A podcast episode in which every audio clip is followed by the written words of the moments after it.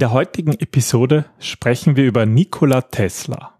Vor kurzem haben wir ja bereits eine Episode über den großen Erfinder Edison gemacht und heute ist ein großer Kontrahent Nikola Tesla dran. Obwohl beide große Erfindungen im Bereich der Elektrizität hervorgebracht haben, könnten sie nicht unterschiedlicher sein. Was du von Tesla in Sachen Innovation lernen kannst und warum wir ihn als gutes Beispiel für Design Thinking nennen, erfährst du in dieser Episode. Willkommen beim Design Thinking Podcast Mehr Erfolg und Spaß im Unternehmen. Hier gibt es Tipps und Tricks aus dem Beratungsalltag von Ingrid und Peter Gerstbach, damit du kreativer und erfolgreicher wirst und mehr Freude bei der Arbeit hast. Und jetzt geht's los. Viel Spaß! Hallo und herzlich willkommen zum Design Thinking Podcast. Mein Name ist Peter Gerstbach und ich freue mich wieder mit meiner Frau Ingrid gemeinsam dich in diesem Podcast zu begrüßen. Einmal die Woche besprechen wir hier Techniken der Problemlösungsmethode Design Thinking. Heute haben wir wieder eine Biografie auf dem Plan und zwar ja, über Nikola Tesla. Hallo Ingrid. Hallo Peter, hallo liebe Hörer. Ja, nachdem wir ähm, das letzte Mal, ähm, also die letzte Biografie über Thomas Alva Edison hatten, kann Tesla quasi nicht weit sein. Stell dir vor, was Tesla wohl zu dem Auto sagen würde, das seinen Namen trägt und das wie kein anderes sonst polarisiert? Vermutlich hätte es ihm gefallen, denn schon zu seinen Lebzeiten war Tesla bekannt für außergewöhnliche Ideen. Er gilt als einer der wichtigsten Erfinder, dessen Einfluss bis in die heutige Zeit reicht. Aber dabei hatte er schon zu Lebzeiten alles andere als leicht. Ja, ich glaube, er war ein schwieriger Charakter. Aber ich denke, das Auto hätte ihm sicher gefallen, weil es schließlich einen Elektromotor drinnen hat. Na, dann beginnen wir mal von Anfang an. Tesla wurde nämlich in einer Sommernacht während eines Gewitters im Jahr 1856 in Serbien geboren. Das war damals noch K&K, hat zu Österreich gehört und das passt eigentlich sehr gut, dass es ein Gewitter war, wenn man seinen späteren ja, Lebenslauf eigentlich betrachtet. Angeblich wird gemunkelt, dass die Hebamme gesagt hat, oh Gott, Nikola wird ein Kind des Sturmes sein. Und seine Mutter gemeint hat, nein, er wird wie das Licht. Ja, und das, das ist die Mutterliebe.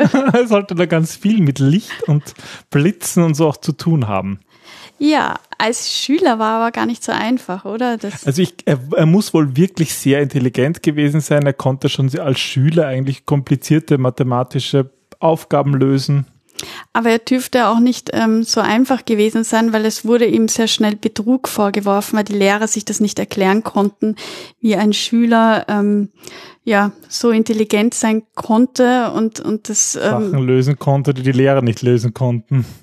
Und er erkrankte als Teenager schwer und er holte sich erst dann, als sein Vater der Forderung angeblich, das sind alles nur angebliche Geschichten, ähm, als sein Vater der Forderung zustimmte, dass, ähm, dass er in die Ingenieurschule gehen durfte und nicht, wie der Wunsch vom Vater war, Priester wurde. Ja, weil damit konnte er sich anscheinend nicht so recht identifizieren und ich glaube, in der Ingenieurschule war er wesentlich besser aufgehoben. Er hat dann später auch mit 19 Jahren ein Stipendium an der Technischen Hochschule in Graz bekommen und ja, war eigentlich ein hervorragender Schüler und auch Student. Aber er hat, glaube ich, nie einen Abschluss gemacht, oder? Nein, nie wirklich. Es gibt ein paar Versuche noch, aber er hat dann eigentlich, hat dann eigentlich das Studium abgebrochen, obwohl er im ersten Semester noch sehr intensiv ge gearbeitet hat und viele Vorlesungen besucht hat. Aber dann hat er, und das ist schon die erste Parallele zu unserem zum Edison, hat begonnen in einer Telefongesellschaft äh, zu arbeiten. Ja, ähm, weißt du, was er dort gemacht hat eigentlich? Ich glaube, er hat eh auch mit Telegrafen zu tun gehabt, aber ganz genau weiß ich es jetzt gar nicht, aber das ist so eine kleine, eine kleine Parallele zum Thomas Alva Edison, über den wir vorher schon mal berichtet haben. Also sie werden sich zu späterer Zeit auch sehr oft treffen, ähm, aber mit 17 begann Tesla auf jeden Fall schon mit Erfindungen sich zu beschäftigen. Und das Außergewöhnliche an ihm war auch, dass er ein fotografisches Gedächtnis hatte, das ihm half, die ganzen Bücher auswendig zu lernen. Und ich glaube, er hat auch acht Sprachen gesprochen. Und interessant fand ich auch, dass er ähm, so detaillierte Bilder vor sich sah, dass er Prototypen, wie eigentlich im Design Thinking üblich, nicht erst zeichnete, sondern sie gleich umsetzte, weil er halt schon die Einzelteilen vor sich sah und quasi nur noch das Bild, das er in seinem Kopf hatte, zusammensetzte. Und das ist natürlich schon irgendwie beachtlich. Also im Design Thinking würden wir sagen, so soll man es nicht machen. Aber er hat halt hauptsächlich alleine gearbeitet und konnte einfach sich das vorstellen und hat sich seine Erfindungen im Geiste vorgestellt und hat es gar nicht gebraucht, dass er echte Prototypen macht.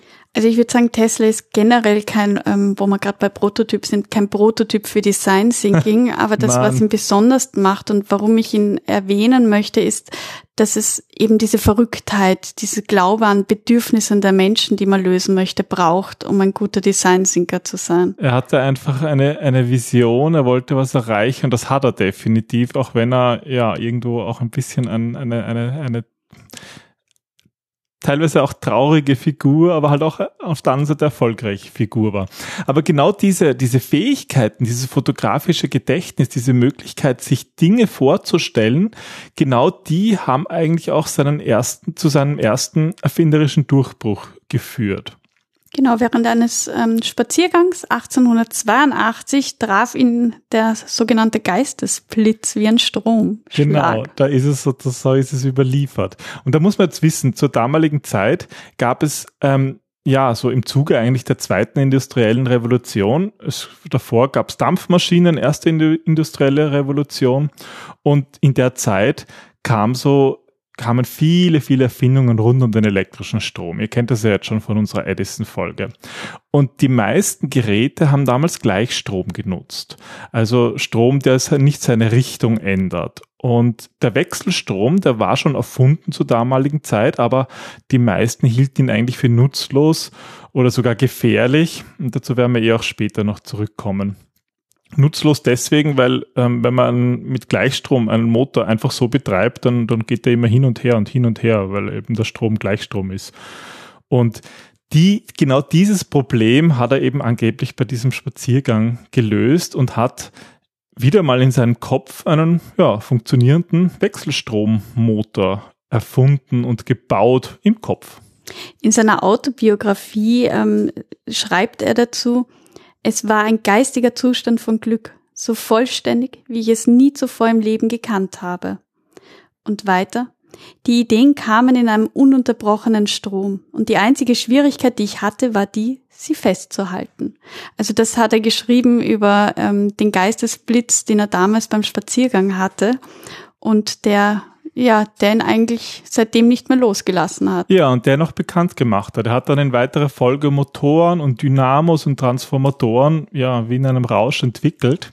Und so haben sich seine Erfindungen dann auch schnell bis nach Amerika durchgesprochen um genauer zu sein, bis zu Edison, der ihn daraufhin sogar eingeladen hatte, ähm, dass er ihn persönlich treffen wollte. Zuvor hat er allerdings noch in seinem, äh, in seiner Firma, aber allerdings noch in Europa gearbeitet, in Frankreich, in der, bei der Continental Edison Company und 1884 emigrierte Tesla dann in die USA.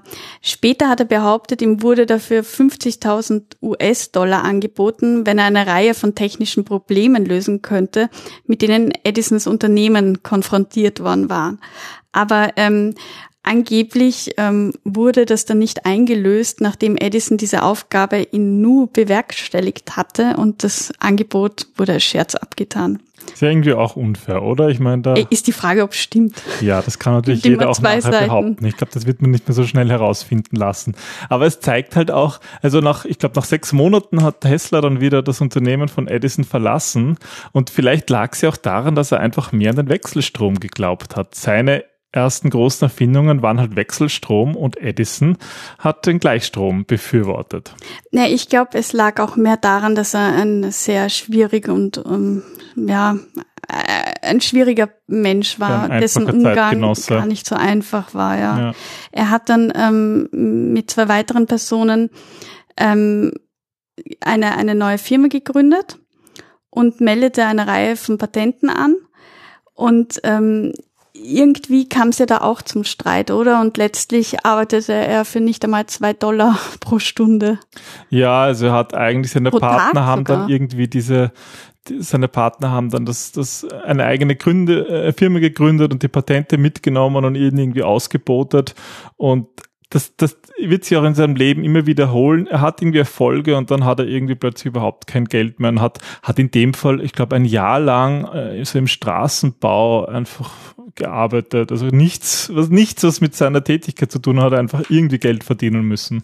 Ja, er hat damals auch gesagt, das war eine der schwierigsten ähm, Episoden in seinem Leben.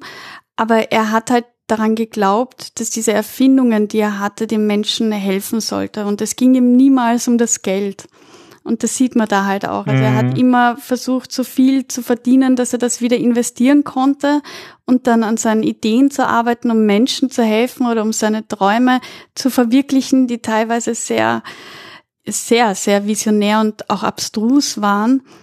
Gerade im späteren Alter sind sie dann wirklich abstrus geworden. Also man kann eigentlich sagen, dass er nicht wirklich geschäftstüchtig war. Und da sieht man halt schon auch, wie wichtig das ist. Also ich meine, Edison war jetzt auch nicht der große Geschäftsmann, da war auch mehr Erfinder, aber immerhin hat er die meiste Zeit zumindest so viel verdient, dass er seine Erfindungen auch wirklich daran arbeiten konnte. Aber an, eigentlich so wirklich reich geworden ist, ist Tesla schon gar nicht, aber auch Edison nicht. Das haben eigentlich andere übernommen, die eher so diesen Geschäftssinn hatten. Ja, wir sind jetzt im Jahr 1887 und da hat der Tesla zwei Investoren getroffen, die mal wieder äh, geholfen haben, eine Firma zu gründen, die Tesla Electric Company. Und da hat er auch in Manhattan ein Labor eingerichtet, wo er ähm, ja wieder seine Motoren eben für den Wechselstrom weiterentwickelte und viele äh, Probleme löste dabei. Und hier hat er dann auch bei einer Veranstaltung ähm, mit einer Firma zu tun gehabt, die später oder dessen Gründer später noch ganz wichtig werden sollte, und zwar Westinghouse. Er hat dort auch ähm, ja, mal seine Technologie lizenziert. Und das war ja prinzipiell ein guter Gedanke, Lizenzgebühren für jede erzeugte Leistung zu verkaufen. Ähm, nur hat er das leider nicht immer ganz durchgehalten, sonst wäre er wirklich, wirklich reich geworden. Ja, aber in den späten 1880er Jahren, wo wir uns gerade befinden, tobte ja auch der Stromkrieg. Während Edison den Gleichstrom förderte und behauptete, er sei sicherer als der Wechselstrom, unterstützte Westinghouse den Wechselstrom, der einfach über weite Strecken ähm, die Energie übertragen konnte. Das ist ja so, wenn man, wenn man Gleichstrom übertragt, dann müssen die Kabel irrsinnig dick sein, damit das überhaupt funktioniert, weil sie sonst zu heiß werden. Und Wechselstrom kann man eigentlich viel mehr Energie übertragen und auch über große Entfernungen. Und äh, Thomas Edison brauchte deswegen sehr, sehr viele Transformatoren. Und mit Wechselstrom, der Westinghouse hat sozusagen den Ansatz gehabt, lieber einen, ein großes Kraftwerk und einen großen Transformator zu bauen und das dann irgendwie in einer ganzen Stadt zu verteilen. Und da war eigentlich schon ähm, ein großes Problem für Tesla. Westinghouse bat Tesla, ihm seine Patente zu verkaufen. Und Tesla war damit einverstanden und hat damit auf ein wirklich großes Vermögen verzichtet. Ähm, ja, später sollte sich durchschauen, dass Westinghouse eigentlich so diesen Stromkrieg gegen den Edison in Wahrheit gewonnen hat und heutzutage hat sich ja Wechselstrom durchgesetzt. Aus der Steckdose kommt Wechselstrom und es hat sich einfach als technisch für die meisten Anwendungsfälle ähm, viel, viel praktischer erwiesen. Aber das Interessante war, dass, dass Tesla das Westinghouse gar nicht so übel genommen hat. Während einer Weltausstellung 1893 in Chicago half er ihm sogar bei der Stromversorgung. Und ähm, Tesla ließ damals die ganze Stadt Chicago erleuchten und begeisterte das Publikum mit einer Vielzahl von Wundern, einschließlich eines elektrischen Lichts, das keine Kabel benötigte. Und das, ähm, der galt ja auch als, als ähm, ich glaube, Magier des Stroms und das muss ganz unglaublich gewesen sein für die damalige Zeit, auch wo aus seinen Fingern Funken sprühten. Also das war, glaube ich, ein großes Spektakel. Ähm, also in, im Zuge dieses Stromkrebs gab es ja überhaupt viele so Shows. Das wurde ja auch in vielen Filmen aufgegriffen. Und während Edison ähm, Hunde und Katzen in öffentlichen Vorführungen mit Wechselstrom tötete, um zu zeigen, dass der Wechselstrom gefährlich ist, hat der Tesla halt eher so, ist eher so als Magier aufgetreten. Mm. Und man nennt das, also man nennt heute das Corona-Entladungen. Und der hat eigentlich so sprühende Funken, hat sich umgeben lassen von sprühenden Funken und die haben seine Kleidung ähm, zum Leuchten gebracht und seine Haare und das war halt relativ ungefährlich. Also er wusste halt, was er tut, weil er es halt verstanden hat. Ja, und das war halt sein großer Auftritt auch bei der Weltausstellung. Später half Tesla dann auch Westinghouse einen Auftrag zur Stromerzeugung an den Niagara-Fällen zu gewinnen und gemeinsam bauten sie das erste große Kraftwerk der Welt. Und das ist eben nur mit Wechselstrom möglich, weil die Niagara-Fälle sind halt doch ein bisschen weiter weg und diesen Transport ähm, ist halt nur mit Wechselstrom möglich. Und jetzt kommen wir zu einem Abschnitt, der mich extrem fasziniert hat. Okay. Tesla war sehr bei den Frauen beliebt. Also er muss ein sehr schöner Mann gewesen sein. Ähm, er hat auch nie geheiratet und er behauptete, dass sein Zölibat eine wichtige Rolle in seiner Kreativität spielte. Das ist jetzt interessant. Ja, ja, jetzt wird's interessant, weil ähm, angeblich fürchtete er, weil er eben in Teenagerjahren beinahe gestorben ist, dass er Keime bekommen würde und praktizierte eine sehr strenge Hygiene, ähm, die einmal ein ganz großes Hindernis für zwischenmenschliche Beziehungen jedweder hm. Art war. Okay. Aber er hatte auch ganz ungewöhnliche Phobien, wie zum Beispiel ähm, eine Angst oder Abneigung gegen Perlen, die dafür führte, dazu führte, dass er mit keiner Frau sprach, die Perlen trug. Ich habe dann auch gehört, dass er eine Abneigung gegenüber ähm, Steckfrisuren hatte und gewisse Hüte. Okay. Und dass er ähm, Schritte abzählen musste. Also er dürfte irgendwie ein, ein großer Zwangsneurotiker gewesen sein. Ja, ja, schon ein bisschen eigenartig. Und er war, und das widerspricht eigentlich auch wieder ein bisschen den Design Thinking Gedanken, er war der Ansicht, dass seine größten Ideen in der Einsamkeit zu ihm kamen. Dabei lebte er überhaupt nicht zurückgezogen, sondern war sogar oft Gast auf Dinnerpartys, ähm, zu denen auch immer wieder Mark Twain kam. Ja, also bei diesen Dinnerpartys, er war irgendwie so in der High Society eigentlich sehr beliebt, weil er halt so seine Shows machte und da mit dem Strom gespielt hat. Und ja, im, im war Endeffekt. War auch billig zum Buchen? Ja, wahrscheinlich, weil er nicht so geschäftstüchtig war, ja. Und im Endeffekt hat er mit seinen Shows und, und mit dieser Faszination, mit der Magie, mit sprühenden Funken und diesen ganzen Entladungen hat er eigentlich ja die Menschen irgendwie begeistert und irgendwie hat ihnen was gezeigt. Und das ist halt etwas, was wir im Design Thinking was im Design Thinking wieder so wichtig ist. Man muss die Leute für neue Dinge begeistern. Du kannst es ihnen nicht erzählen. Du musst Nein, das machen. Vor allem, sie haben oft nicht diese Vorstellungskraft, weil wir Menschen das wollen, was wir kennen. Das gibt uns Sicherheit, das schafft Vertrauen und, und weil, weil man eben, so wie du sagst, andere begeistern muss. Und ähm, er hat auch doch einmal irgendwo in seiner Werkstatt Drähte gespannt, oder? Ja, das war eigentlich so sein Steckenpferd. Ähm, drahtlose Energieübertragung. Das soll später auch nochmal ganz wichtig werden. Aber diese drahtlose Energieübertragung hat eigentlich so funktioniert, dass er in seinem Labor an, an der Decke Drähte gespannt hat und eigentlich das ganze Labor in ein Magnetfeld gehüllt hat. Und er konnte so mit einer Glühbirne in der Hand durch den Raum spazieren und die zum Leuchten bringen. ohne Draht und so. Und das war natürlich, ja, das war halt wie, wie, wie Zauberei. Und das hat den Leuten gefallen. Und so hat sich dann halt auch, ähm, ja, dieses, diese Wechselstrom-Thematik im Endeffekt durchgesetzt. 1895 wurde allerdings sein Labor zerstört und damit auch seine, all seine Unterlagen und Prototypen, ähm, weil in Manhattan ein Feuer getobt hat. Man muss auch generell sagen, es gab schon einige Hindernisse, die ähm, ja, die die zu Problemen geführt haben. Das war einerseits dieses Feuer oder es gab auch einmal einen riesig langen Stromausfall und zwar nicht nur ähm, bei ihm in seinem Labor, sondern hat eigentlich die ganze Stadt von den in Colorado Springs hat er für mehrere Tage einen Stromausfall verursacht.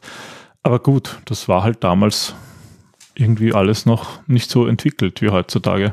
Ja, das ähm, kann man mal sagen, okay, das sind wirklich großartige Ideen, ähm, die, die, ja, die Basis für tolle Erfindungen sind, weil. Die heute ähm, nicht mehr wegzudenken. Nein, sind. Tesla ist in Wahrheit überall in jedem Alltag. Aber er hatte halt auch einen gewissen Hang, nennen wir es mal Hang zur Metaphysik. Oder er hat doch auch von Signalen ähm, gesprochen, von denen er behauptete, dass sie ganz sicher aus einer außerirdischen Quelle stammen. Ja, er hatte äh, den ersten Kontakt mit Außerirdischen, hat er irgendwie behauptet. Und dieser, dieser Gedanke der drahtlosen Energieübertragung, wie er mit seiner, mit seiner Glühbirne durch den Raum gegangen ist, die hat ihn halt nicht losgelassen. Und da hat er sogar einmal den, ja, bekannten Investor JP Morgan ähm, dazu überredet, einen Turm auf Long Island zu bauen. Der ist, der ist der Wardenclyffe Tower und der hatte die Idee, dass er mit diesem Turm die Welt elektrifizieren kann, drahtlos. Mhm. Also dass du, äh, das war irgendwie ein riesiger Sender und damit wollte er ein riesiges Magnetfeld, ein weltumspannendes Magnetfeld aufbauen, um so, ja, keine Kabel mehr zu brauchen und nichts mehr. Das war irgendwie so die Idee. Ja, und ich glaube, er hatte auch die Idee, dass Welten miteinander kommunizieren konnten. Also wir reden jetzt von der Welt der Lebenden und der Welt der Toten, dass sich da ja durch, durch Wellen irgendwie ähm, wir Lebenden mit lieben Verstorbenen uns austauschen könnten. Also es wurde dann ein bisschen abstrus und äh, der, der Morgan, der JP Morgan dachte, dass es das zu irgendwie eine Sendeanlage ist und dann hat er aber erfahren, dass er eigentlich diese, diese Weltenergie da, keine Ahnung, ja, und dann hat er irgendwie das, also zu diesem Turm, der ist nie fertiggestellt und irgendwann wurde der dann abgerissen. Das war so 1901 und 1909 erhielt Marconi den Nobelpreis für die Entwicklung des Radios. Ähm, das hat 1915 Tesla dazu ähm, gebracht, dass er Marconi erfolglos verklagte ähm, und auf Patentrechtverletzung beharrte. Aber das Spannende war ja, also er hat verloren, aber das Spannende war, dass auch Tesla und Edison angeblich für diesen Nobelpreis vorgesehen waren. Das geschah aber nicht, und zwar angeblich, weil die beiden äh, zu große Streithähne waren. Ja, da ist so viel schiefgelaufen und die Feindseligkeiten. Das wollte niemand dazu geführt, unterstützen. dass es irgendwie nicht funktioniert hat. Aber was ein bisschen, er hat sogar eine Auszeichnung bekommen. Ironischerweise, die Edison-Medaille, die wollte er zuerst gar nicht annehmen und dann hat er ist aber irgendwie doch überredet worden, sie anzunehmen. Aber das, das verstehe ich dann doch. Wie gesagt, Mark Twain war ein Freund und ein großer Förderer einiger seiner Erfindungen. Und Tesla hatte auch zu Lebzeiten den Ruf als großer Ingenieur, Erfinder, Philosoph, Dichter, Mäzen und Kenner und hat sogar zu seinem 75. Geburtstag ein Glückwunschschreiben von Einstein erhalten und war auf dem Titelblatt des Time Magazins zu sehen. Aber so im Vergleich zu Edison ist der Name Lesen längst nicht so bekannt. Ich würde sagen mal erst jetzt durch die Firma Tesla, die ja Elektroautos herstellt, erst jetzt Wo- ist er wieder bekannter geworden. Wobei ich das ganz spannend finde, weil Elon Musk als sein Held Edison nennt und nicht Tesla. Ja, was ich durchaus verstehe, weil eigentlich ist er dann doch ein bisschen mehr so zum verrückten Wissenschaftler geworden, Elon oder? Musk hat mit Tesla mehr gemeinsam als mit Edison. Er ist auch ein bisschen verrückter Musk, ja. ja, keine Ahnung, ja. Also er hat zum Beispiel auch mal behauptet, dass er einen Motor entwickelt hat, der mit kosmischen Strahlen lief und, und er hat auch, er hat auch Einstein kritisiert und gesagt, die allgemeine oder relative Re Relativitätstheorie ist Unsinn und das kann gar nicht so sein und Aber er hatte eine Technik zum Fotografieren von Gedanken entdeckt. Also ich glaube, gesehen hat das niemand, aber. das ähm, wäre natürlich cool, ja. und einen neuen Strahl, der abwechselnd den Todesstrahl und den Friedensstrahl bezeichnet, um ähm, ja irgendwie, damit er das, das militärische Potenzial quasi bündeln kann. Also das war ja schon, schon, schon eigentlich äh, mitten im, im Zweiten Weltkrieg, äh, im Ersten Weltkrieg. Und da hat er dann auch, er hat auch an U-Booten gearbeitet und auch ein bisschen an Waffensystemen, aber das war dann eigentlich wirklich, da war er dann schon etwas alt und sein Geld war eigentlich längst ausgegeben. Und das war auch so ein bisschen das Problem. Er ist zum Mietnomaden geworden, er ist von Hotel zu Hotel gezogen und hat ähm, unbezahlte Rechnungen hinterlassen. Ähm, schließlich ließ er sich in New York in einem Hotel nieder, wo seine Miete ähm, von Westinghouse tatsächlich bezahlt wurde. Also der George Westinghouse, mit dem er eigentlich den Wechselstrom ja in die Welt gebracht hat, hat ihn dann der doch das noch Patent ähm, abgeluchst hat. Ja, er hätte Millionen verdienen können mit diesen Patenten, aber irgendwie hat er das halt nicht gemacht und da hat halt dann sein, sein Freund Westinghouse hat ihm dann eigentlich so im Lebensalter noch das, des Hotels finanziert. Und ähm, zu all seinen Phobien hatte er aber auch ähm, eine, ja, ein Gegenstück und zwar hatte er eine besondere Beziehung zu Tauben. Also er hatte das Gefühl, dass Tauben ihn verstehen würden und ähm, dass er mit ihnen anders kommunizieren konnte und hat dann auch vor allem im Alter ähm, die Tauben regelmäßig in den Park besucht und ist spazieren gegangen und hat sie dort gefüttert bis er dann eines Morgens am 7. Jänner 1943 im Alter von ach- 86 Jahren von einem Dienstmädchen tot in seinem Zimmer aufgefunden worden ist. Ja, und heute ist der Name Tesla eigentlich noch ja, durchaus verbreitet. Zum Beispiel gibt's in Belgrad den Flughafen, der trägt seinen Namen. Es gibt die Magnetfeldstärke von MRI-Scannern, die in Tesla gemessen wird. Ja, also Tesla ist eine, eine wichtige physikalische Einheit. Ja, und natürlich, ich würde sagen, die, die bekanntesten Elektroautos der Welt tragen auch den Namen genau. Tesla. Was können wir jetzt ähm, im Design Thinking von Tesla lernen? Also ich würde mal sagen, eigentlich ist Tesla ein, ein Gegenpol zu dem, was wir normalerweise im Design Thinking sagen. Also insbesondere heißt es ja im Design Thinking, das Team ist so wichtig und Tesla war halt kein Teamplayer. Nein, aber ähm, es braucht für geniale Ideen, für disruptive Innovationen, für Dinge, die die Welt verändern, auch mal ein einzelnes Genie, das für verrückt erklärt wird, dass das auch aushält, aus, aus der sozialen Harmonie geworfen zu werden ähm, und das nicht immer teamkompatibel ist, aber das Anstöße für andere Teams gibt.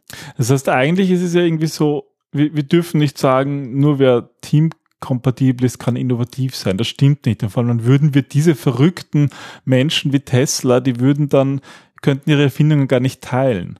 Aber wo es halt schon irgendwie geht, dass, dass es wichtig ist, dass man auch ja, diese verrückten Erfinder, dass man denen eine Möglichkeit gibt, ihr Wissen zu teilen und mhm. irgendwie nutzbar zu machen, ohne dass die vielleicht im Endeffekt dann überhaupt kein Geld haben und davon überhaupt nicht leben können.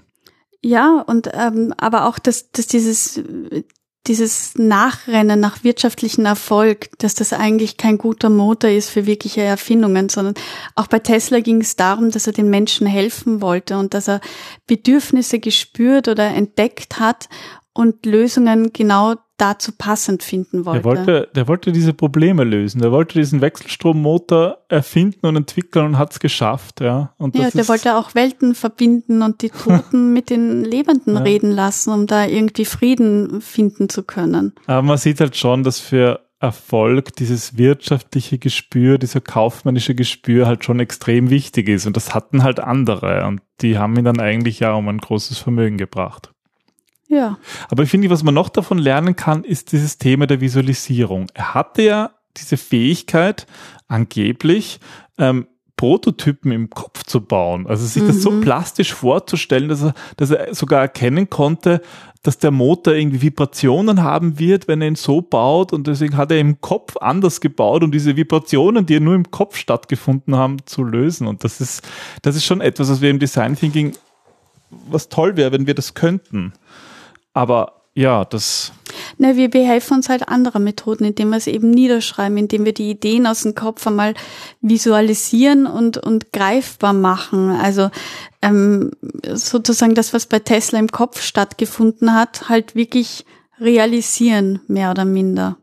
Ja, ich glaube, es gibt viele Dinge, die wir lernen können daraus und ähm, auch ein, ein wichtiges Ding ähm, oder eine wichtige Lernerfahrung ist, dass wir Menschen nie im Vorhinein verurteilen sollten und nie verrückt erklären sollten, wenn jemand eine Idee hat, die vielleicht in unserem Gedankenfeld nicht so existieren kann, weil es gibt so viele Möglichkeiten, so viele Sichtweisen und, und Realitäten und so wie bei Tesla, man sollte jedem auch die Chance geben, da was draus zu machen. Ja, und ich glaube, so kann man irgendwie eine bessere Welt schaffen. Und das hat Tesla wirklich, weil überall in jedem Gerät sind Elektromotoren drinnen, mhm. die er ja entscheidend mitentwickelt hat.